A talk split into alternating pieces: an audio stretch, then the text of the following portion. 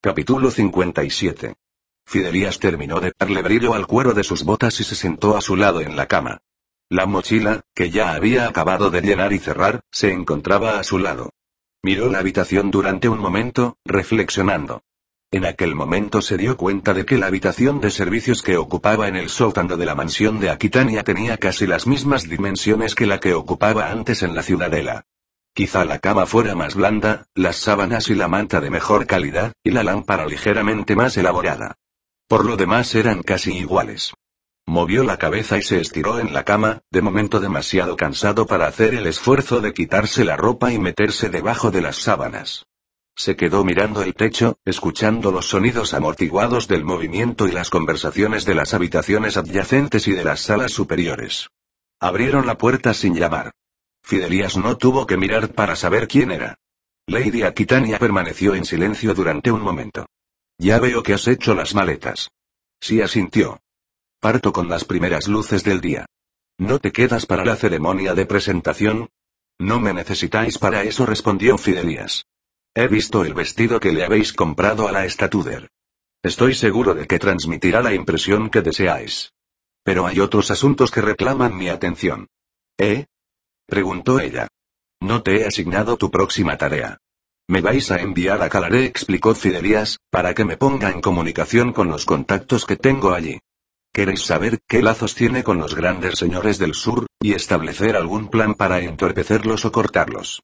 Ella dejó escapar una carcajada. Debería sentirme orgullosa por el esfuerzo que realizaste al reclutarte, mi espía. No os molestéis, replicó Fidelías. Yo os elegí a vos y a vuestro esposo, no al revés. Qué cínico murmuró ella. Un caballero habría bailado mientras hacía el comentario. No me contratasteis para bailar, replicó Fidelías en voz baja. No. No lo hice. Se quedó en silencio durante un momento, y después añadió. ¿Vas a llevarte aguas de las fuentes de aquí? Sí, mientras no tenga demasiada sed. Los veranos son cálidos en el sur. Cuídate, Fidelías replicó Lady Aquitania. Eres un activo valioso, pero solo toleraré tus actos ocasionales de insubordinación mientras lo sigas siendo. Si yo fuera vos, vuestra gracia intervino Fidelías, me pensaría muy bien cómo conservar mis recursos de inteligencia. ¿Qué son? preguntó ella. ¿Qué soy yo? ¿Y cómo es eso? Su voz adquirió un filo peligroso. Fidelías apartó por primera vez los ojos del techo. Ella estaba de pie en el quicio de la puerta, alta, elegante y encantadora, cubierta con una voluminosa capa gris y unas zapatillas ligeras en los pies. Llevaba el cabello oscuro recogido con una serie de peinetas de marfil. Contempló su belleza durante un momento, y sintió una punzada de deseo y enojo. Por supuesto, ningún hombre podía contemplar a una mujer de semejante belleza y no sentir nada. Pero su enojo era un misterio para él, aunque se lo contuvo y ocultó con sumo cuidado. En lugar de responder, señaló con un gesto la cómoda que había al lado de la puerta. Ella frunció el ceño y miró.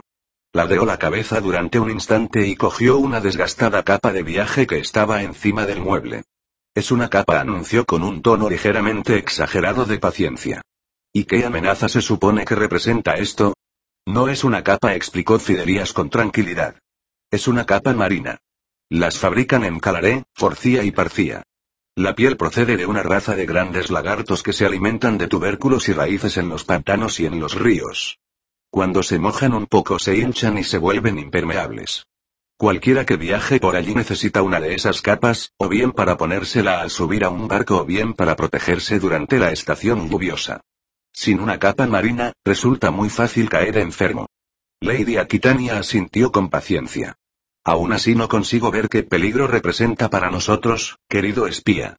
Esa capa es mía, explicó Fidelías. Ella lo miró con una expresión distante.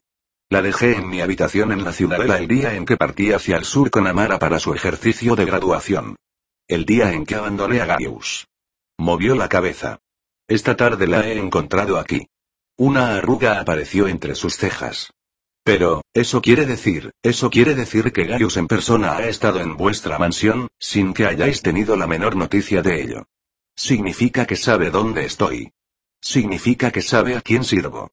Significa que es perfectamente consciente de que me enviáis al sur para causarle problemas a Calaré, y de que tengo su bendición para hacerlo. Cruzó los brazos detrás de la cabeza y volvió a mirar al techo. Tened cuidado, mi señora. Es posible que el león que cazáis sea viejo, pero ni chochea ni está débil. Perded un paso y es posible que la cazadora se convierta en presa. Lady Aquitania lo miró en silencio durante un momento y después se fue sin decir palabra, cerrando la puerta a sus espaldas. Sus pasos al alejarse eran un poco más rápidos de lo habitual. Estaba asustada. Por alguna razón, eso complació a Fidelias, lo mismo que le había complacido el grito de aviso a los guardias aleranos cuando se les acercaban los Borg por la espalda. En su fuero interno esas sensaciones iban unidas a pensamientos, pensamientos y sentimientos peligrosos que no quería examinar demasiado de cerca para evitar que lo frenaran. Así que los aceptó por lo que se podía ver solo en la superficie. Le había complacido. Al difuminarse las sensaciones, quedó una no demasiado intensa, pero era muchísimo mejor que no tener ninguna. Esa noche se durmió rápidamente por primera vez en casi tres años. Capítulo 58. Isana recogió las manos en el regazo e intentó que no le temblasen demasiado. Se encontraba sola en el carruaje, pero no se iba a permitir que la vieran en semejante estado cuando llegase al palacio. Aunque solo fuera en espíritu, ahora era una traidora a la corona. Cerró los ojos y respiró lentamente. Solo era una cena, y sin duda el primer señor no se iba a quedar después de comer, y ella iba a ver de nuevo a Tabí, sano y de una pieza. Creyó que le iba a estallar el pecho de preocupación por lo mucho que lloró cuando llegó a la enfermería y lo encontró allí, herido, extenuado e inconsciente, pero entero. Irritada, había despedido a los sanadores de la ciudadela y ella misma le había curado las heridas de la manera más difícil, a través de la ropa mojada y con un esfuerzo lento y agotador. Había permanecido al lado de Tabi hasta que empezó a quedarse dormida y llegó Gaius. El primer señor se movía muy despacio y con mucho cuidado, como un anciano cansado, aunque no parecía mayor que un hombre en plena madurez, a excepción de su cabello, que se había vuelto completamente gris y blanco desde la última vez que lo viera. Le ofreció una habitación, pero ella la rechazó, so pretexto de que Lady Aquitania le había ofrecido hospitalidad. Él la había mirado con ojos tranquilos y penetrantes, y ella supo que había comprendido mucho más que la simple afirmación que había expresado. No puso ninguna objeción a que se fuera y, de hecho, la había invitado al palacio para cenar con su sobrino y con él. Por supuesto, sabía que acudiría si se trataba de ver a Tabi. No se podía confiar en Lady Aquitania, pero había algo de verdad en su acusación de que Gaius retenía a Tabi como rehén para asegurar el buen comportamiento de ella. En este caso, al menos, estaba utilizando al chico para asegurarse de que acudiría al palacio. Pero al menos había conseguido lo que quería. Le habían llegado noticias de los mercenarios de Aquitania. Su hermano estaba bien, aunque habían matado a todos los habitantes de una explotación, así como a gran parte de los soldados de Werner. Pero habían destruido el nido Bor. El carruaje se detuvo y el lacayo desplegó los escalones y abrió la puerta. Isana cerró los ojos y respiró hondo. Se obligó a adoptar como mínimo una apariencia de calma. A continuación descendió del carruaje, bajo las miradas atentas de los guardias de rostros curtidos de Aquitania. Un centurión de la Guardia Real, que le parecía demasiado joven para su rango, la escoltó al interior del palacio y hacia lo que, teniendo en cuenta lo habitual entre la alta nobleza alerana, era un comedor íntimo y coqueto. Era más grande que la gran sala en Isanaolt y lo más probable era que fuera del tamaño del granero de piedra de la explotación. Habían dispuesto la mesa con los comensales colocados a un tiro de arco entre ellos, pero estaba claro que alguien había decidido que esa disposición no era la adecuada. Habían arrastrado todas las sillas hasta formar un grupo mal distribuido en un extremo de la mesa y lo mismo había ocurrido con los servicios, mientras se estaban riendo numerosas voces. Isana se detuvo un momento ante la puerta, y estudió la escena. El hombre joven y grande que había en medio del grupo debía de ser Antillar Maximus, sobre quien Tabile había escrito mucho en sus cartas a casa. Tenía la apariencia atractiva y robusta que ahora le hacía parecer un sinvergüenza, pero que con el tiempo se convertiría en algo más fuerte y más solemne, aunque no menos atractivo. Estaba contando alguna historia con el aplomo de un cuentista con experiencia. A su lado se sentaba un joven delgado de mirada inteligente y sonrisa amplia, aunque había algo de ratonil en la manera en que se sentaba y escuchaba, como si esperase que nadie se fijara en él. Eso era justo lo que pretendía. Eren, según las cartas de Tabi. Delante de Max y Eren, al lado de Tabi, se sentaba una chica vulgar pero bonita. Tenía las mejillas sonrosadas a causa de la risa. Al otro lado de Tabi estaba sentada una belleza exótica, e Isana tardó un momento en reconocerla como Kitai, la hija del jefe Marat. Vestía una blusa de seda fina y unos pantalones ceñidos, e iba descalza. El cabello largo y blanco estaba recogido en una trenza que le caía recta por la espalda, y la plata brillaba en su cuello y en las muñecas. Tenía unos ojos pícaros y exactamente del mismo color que los de Tabi, según se dio cuenta Isana. Y Tabi estaba escuchando a Max.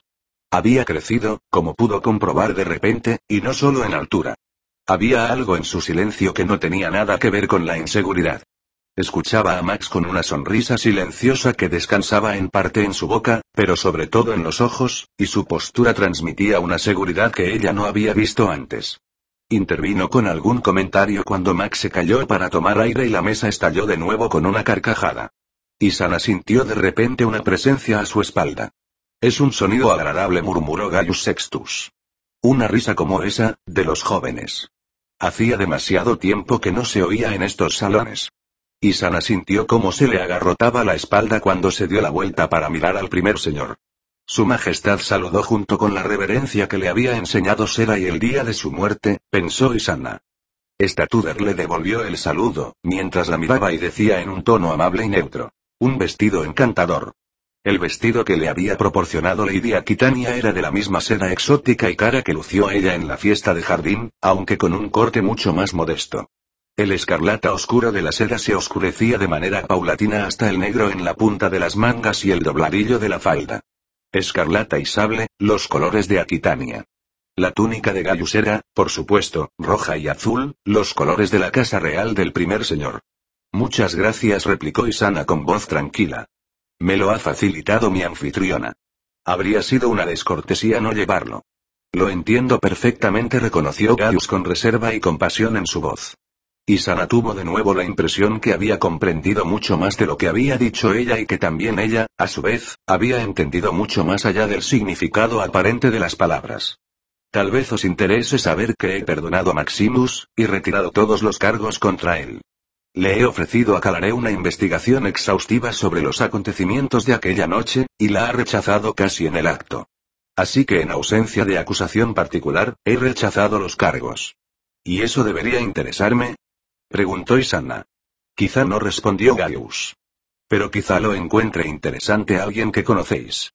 Con eso se refería a Aquitania, sin lugar a dudas. ¿Nos unimos a ellos? Sugirió Isana. Gaius levantó la mirada hacia el grupo de jóvenes, que seguían riendo. Los contempló con una expresión indescifrable, y pensó que su habilidad como artífice del agua era insuficiente para captar lo que de verdad estaba sintiendo. Isana tuvo la impresión repentina de que su vida, como la del primer señor, había sido terriblemente solitaria. Esperemos un momento, indicó Gaius. Su risa no va a sobrevivir a nuestra llegada. Ella lo miró durante un instante y asintió. La tensión silenciosa que reinaba entre los dos no se desvaneció, pero se relajó durante un tiempo. Cuando por fin entraron en la sala, Isana se pasó un buen rato acaparando a Tabi. Había crecido de manera increíble y, si bien antes ella era medio palmo más alta que él, ahora él le sacaba al menos un palmo. Sus hombros se habían ensanchado en una medida similar, y su voz ya no era la del tenor ligero que abandonó su hogar, sino la de un barítono. Pero sobre todo, y ahí tenía que darle la razón a Amara, seguía siendo Tabi. Lo podía sentir en su calidez y en su sonrisa, y en el amor que le profesaba cuando le devolvió el abrazo. El brillo en sus ojos, el sentido del humor y la sonrisa, aunque más seria y reflexiva, seguían siendo los suyos. Su paso por la academia no le había restado ni un ápice de su manera de ser. Quizás hubiera potenciado lo que ya era. Un joven con una mente rápida, capaz de tomar decisiones a veces cuestionables, y dotado de un buen corazón. La comida fue excelente y la conversación agradable hasta que el primer señor le pidió a Tabi que compartiera su historia de los acontecimientos de los últimos días. Isana comprendió de repente por qué la reunión era tan reducida. Ni siquiera se permitió la entrada de los sirvientes en el comedor mientras Tabi hablaba. Casi no pudo creer lo que estaba escuchando, pero aún así era verdad. Podía sentirlo en él. Isana estaba sorprendida que Tabi hubiera podido tener tanto poder en sus manos. Solo era un joven estudiante, pero el destino del reino había dependido de las decisiones que había tomado. No solo sobre él, de eso estaba seguro, pero, por las grandes furias, una vez más había actuado como un héroe. Isana se sintió desconcertada por el relato y no se sorprendió que Tabi se estuviera formando como cursor. Estaba en la línea de lo que había esperado que ocurriera cuando vino a la capital. Escuchó a Tabi, pero se pasó la mayor parte del tiempo analizando las expresiones y las emociones de los demás sentados a la mesa. También sospechaba que Tabi se estaba callando cosas, aquí y allí, aunque no estaba segura por qué quería ocultar una parte de la charada de Max como el primer señor o la muerte del maestro Kitian. Era muy tarde cuando el primer señor sugirió que la velada se había alargado demasiado. Isana se quedó hasta que se retiraron todos, excepto Tabi y el primer señor. Había tenido la esperanza, le dijo a Gaius en voz baja, de hablar un rato a solas con Tabi. Gaius arqueó una ceja y se quedó mirando su vestido durante un momento. Isana tuvo que pedir la ayuda de Rill para impedir que se ruborizase, pero sostuvo la mirada de Gaius sin moverse. Estatuder replicó con amabilidad, esta es mi casa y me gustaría oír lo que tengáis que decirle a uno de mis cursores. Isana apretó los labios, pero inclinó la cabeza. No tenía ganas de hablar delante de Gaius, pero esto formaba parte del precio que tenía que pagar por recibir la ayuda de Aquitania. Así que no tenía más remedio. Tabi empezó con calma, me preocupa tu amiga. Gaelle, creo que se llama. No te lo puedo asegurar, pero hay algo, que no me da buena espina. Tabi miró a Gaius para enojo de Isana. El primer señor asintió. Lo sé, tía Isana replicó con voz tranquila y muy seria. Ella no es Gaelle. O al menos no es la auténtica Gaelle. Isana frunció el ceño. ¿Cómo lo sabes? Porque los hombres que nos atraparon a Kita y a mí en los túneles eran de Calaré, explicó, y nos estaban esperando. El maestro Killian me contó, poco antes de morir, que el jefe de los asesinos de Calaré seguía muy cerca y que había tenido que pagar un precio terrible para infiltrar al asesino en la ciudadela. Estaba fingiendo que era un traidor ante Calaré con la esperanza de saber más del enemigo a través de su contacto con el jefe de los asesinos. Una mujer llamada Rock. Quienquiera que sea Rook, tenía que ser una mujer, y alguien del círculo del maestro para no levantar sospechas, y alguien que me hubiera visto entrar esa noche en los túneles y que supiese dónde tendría que empezar a marcar las paredes para no perderme. En definitiva, casi con toda seguridad tenía que ser uno de los estudiantes. Ese fue el precio que mencionó Kirian, murmuró Gaius. La chica seleccionada para su formación fue sustituida por Rook, quien seguramente se convirtió en su doble mediante un artificio de agua. Lo más probable fue que mataran a la chica unos pocos días después de seleccionarla. Isana movió la cabeza. Eso, Su Majestad, sabéis también como yo que cualquiera que tenga tanto poder con el agua establecerá un vínculo muy fuerte con las emociones de los que la rodean. Sería una ventaja enorme para convencer a todo el mundo de que eres simplemente una chica inofensiva, murmuró Gaius. Sí, y si matas con mucha frecuencia, lo más probable es que te vuelvas loco. Es más que probable, asintió Gaius. ¿Permitisteis que mataran a esa pobre chica? acusó Isana, para conseguir algún tipo de ventaja. Killian no me lo comentó, respondió Gaius. Lo hizo por iniciativa propia. Isana movió la cabeza enfadada. Es igual. Es monstruoso. Sí reconoció Gaius sin el más leve rastro de vergüenza. Lo es, pero Killian creyó que era necesario. Isana volvió a mover la cabeza. Esa asesina. Rock. ¿Cuándo la vais a detener? No lo haremos, respondió Tabi con calma. Al menos, no de inmediato. Ro no sabe que hemos descubierto su identidad, de manera que lo podemos utilizar contra ella y contra Calaré. Es una asesina, protestó Isana en voz baja. Y lo más probable es que también sea una loca y vais a dejar que siga suelta. Si el primer señor la elimina, explicó Tabi, la detiene o la manda al exilio, Calaré reclutará a alguien y lo volverá a intentar, y esta vez es posible que no tengamos la suerte de descubrirlo. Es menos peligroso dejarla tranquila que detenerla. Al menos, por el momento. Eso es monstruoso, repitió Isana, y sintió como se le llenaban los ojos de lágrimas y no intentó ocultarlas. Tabi vio su expresión y se ruborizó, bajando la mirada. Espero que no estés muy decepcionada conmigo, tía Isana dijo, volviendo a levantar la vista. Ella le lanzó una tenue sonrisa. Espero que no estés demasiado decepcionado conmigo, Tabi. Eso nunca replicó. Comprendo por qué, hizo un gesto vago con la mano. Hiciste lo que consideraste necesario para proteger a las personas a quienes quieres. Sí reconoció Isana en voz baja. Supongo que no debería ser la primera en tirar piedras. Se acercó a él, le cogió la cara con las dos manos, lo besó en la frente y dijo. Prométeme que tendrás cuidado. Lo prometo, respondió Tabi. Ella volvió a abrazarlo, y él le devolvió el abrazo. Gaius salió con discreción, mientras Tavi la acompañaba hasta la entrada, donde la estaba esperando el carruaje de Aquitania. Ella caminó con la mano sobre el antebrazo extendido de Tavi, y él la ayudó a subir al carruaje. Tavi dijo antes de cerrar las puertas. Sí, tía Isana. Te quiero mucho. Él sonrió. Yo también te quiero. Ella asintió. Y estoy orgullosa de ti. Ni se te ocurra pensar que no lo estoy. Me preocupo por ti. Eso es todo. Pero has crecido mucho. Él sonrió. Al primer señor le cuesto una fortuna en pantalones, comentó. Y Sana rió, y él se inclinó para besarla de nuevo en la mejilla. Escríbeme más a menudo, le ordenó mientras le desordenaba el cabello. No importa dónde nos encontremos, nunca cambiará lo que siento por ti. Lo mismo digo, le aseguró, mientras daba un paso atrás y le hacía un gesto con la cabeza al cochero con una autoridad natural, y este empezó a cerrar la puerta. Escríbeme siempre que puedas. Cuídate. Ella asintió y sonrió. El cochero cerró la puerta y el carruaje empezó a salir del palacio. Isana se dejó caer en el asiento con los ojos cerrados. Se sentía muy, muy sola en el carruaje de Aquitania. Estaba sola.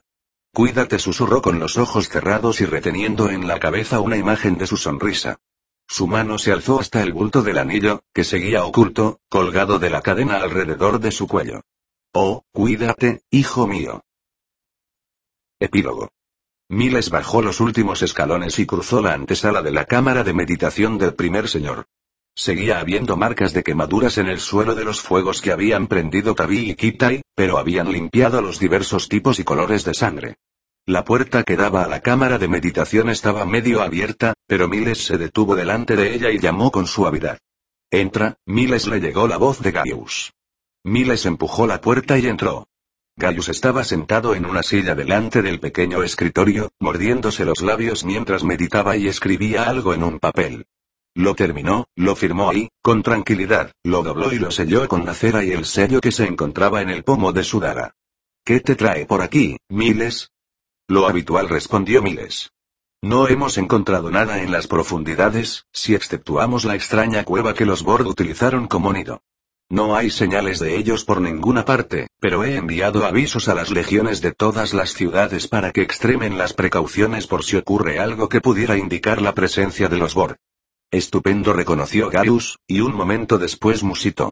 Sabes que los Bor, en uno u otro momento, no repararon en absoluto en la presencia de Tabi al menos tres veces. Miles frunció el ceño. Vi cómo huía de una multitud. En aquel momento supuse que había sido lo suficientemente rápido como para alejarse, y lo atacaron justo después. Pero no hasta que atacó a la reina con una lanza le recordó Gaius. ¿Estáis sugiriendo que el muchacho está de acuerdo con ellos? Preguntó Miles. Gaius arqueó una ceja. Por supuesto que no. Pero se trata de una anomalía que todavía no he desentrañado. Quizá no fue nada, simple suerte. Pero ¿y si no lo fue? Tal vez eso nos diga algo importante sobre ellos. ¿Pensáis que siguen aquí? No estoy del todo seguro. Es extraño, confesó Gaius, pensativo. He buscado su presencia, pero no los he sentido. Según el conde de Calderón, son muy difíciles de detectar con un artificio, Sire. Gaius asintió, e hizo un gesto con la mano. Bueno. Ahora sabemos que existen y estamos alerta. Eso es todo lo que podemos hacer por el momento. Sí, Sire. Miró alrededor de la cámara. La han limpiado muy bien. Gaius suspiró. No me puedo creer que esos dos utilizasen todo mi gabinete de licores como armas contra el enemigo. Miles frunció los labios y el ceño. Siré, puedo. Habla abiertamente, sí, sí. Movió una mano, irritado. ¿Cuántas veces te tengo que decir que no necesitas pedir permiso? Al menos una vez más, Sextus respondió Miles. No lamento la pérdida del gabinete de licores. Me parece una bendición. Estabais bebiendo demasiado. El primer señor frunció el ceño pensativo, pero no discutió con el capitán. Lo hicisteis a propósito, ¿verdad? Preguntó Miles. ¿Qué es lo que hice? Traer aquí a Fade. Lo arreglasteis todo para que Tabi compartiera habitación con Antillar Maximus. Queríais que fueran amigos. Gaius esbozó una ligera sonrisa, pero no dijo nada. ¿Es lo que creo que es? Preguntó Miles. Es un cursor, Miles. Y antes fue aprendiz de pastor. Cuervos, Sextus replicó Miles irritado y con el ceño fruncido hacia el primer señor. ¿Sabéis lo que quiero decir? El primer señor miró fijamente a Miles. No tiene ningún artificio, Miles.